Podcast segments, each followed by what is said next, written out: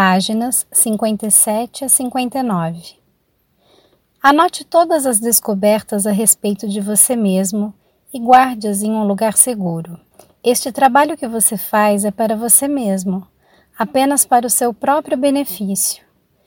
Você não faz isso para ser uma pessoa melhor, ou para agradar a Deus, ou para ganhar a aprovação das outras pessoas.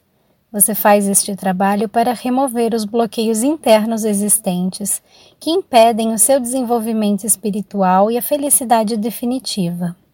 Se você decidir mudar a sua vida lendo estas cartas diariamente, encorajo você a datar e guardar em um lugar seguro a carta que escreveu. Releia depois de um ano e alegre-se com as grandes mudanças que terão ocorrido em seu esquema mental. Você perceberá também que terão se produzido mudanças nas circunstâncias de sua vida. Lembre-se de que a oração e a meditação focadas inteiramente no seu Criador trarão a você novas forças e iluminação, as quais mudarão seus sentimentos e seu ambiente. Quando estiver rezando, nunca ponha o foco nos seus problemas, Sempre peça pela solução correta. Deixe que o Criador traga até você a solução certa, que a sua mente humana é incapaz de elaborar.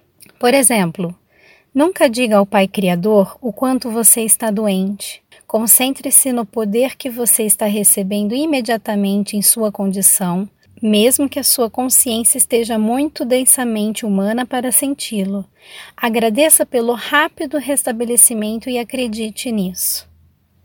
Quando você agradece, está aceitando, reconhecendo, acreditando e impregnando em sua própria consciência a percepção de que sua prece agora descansa com o Pai Consciência Amorosa e está sendo processada para visível manifestação no devido tempo e na hora certa.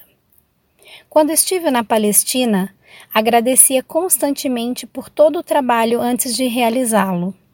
Nunca reze e logo saia do aposento dizendo às pessoas como você se sente mal ou como está terrível a situação pessoal ou nacional.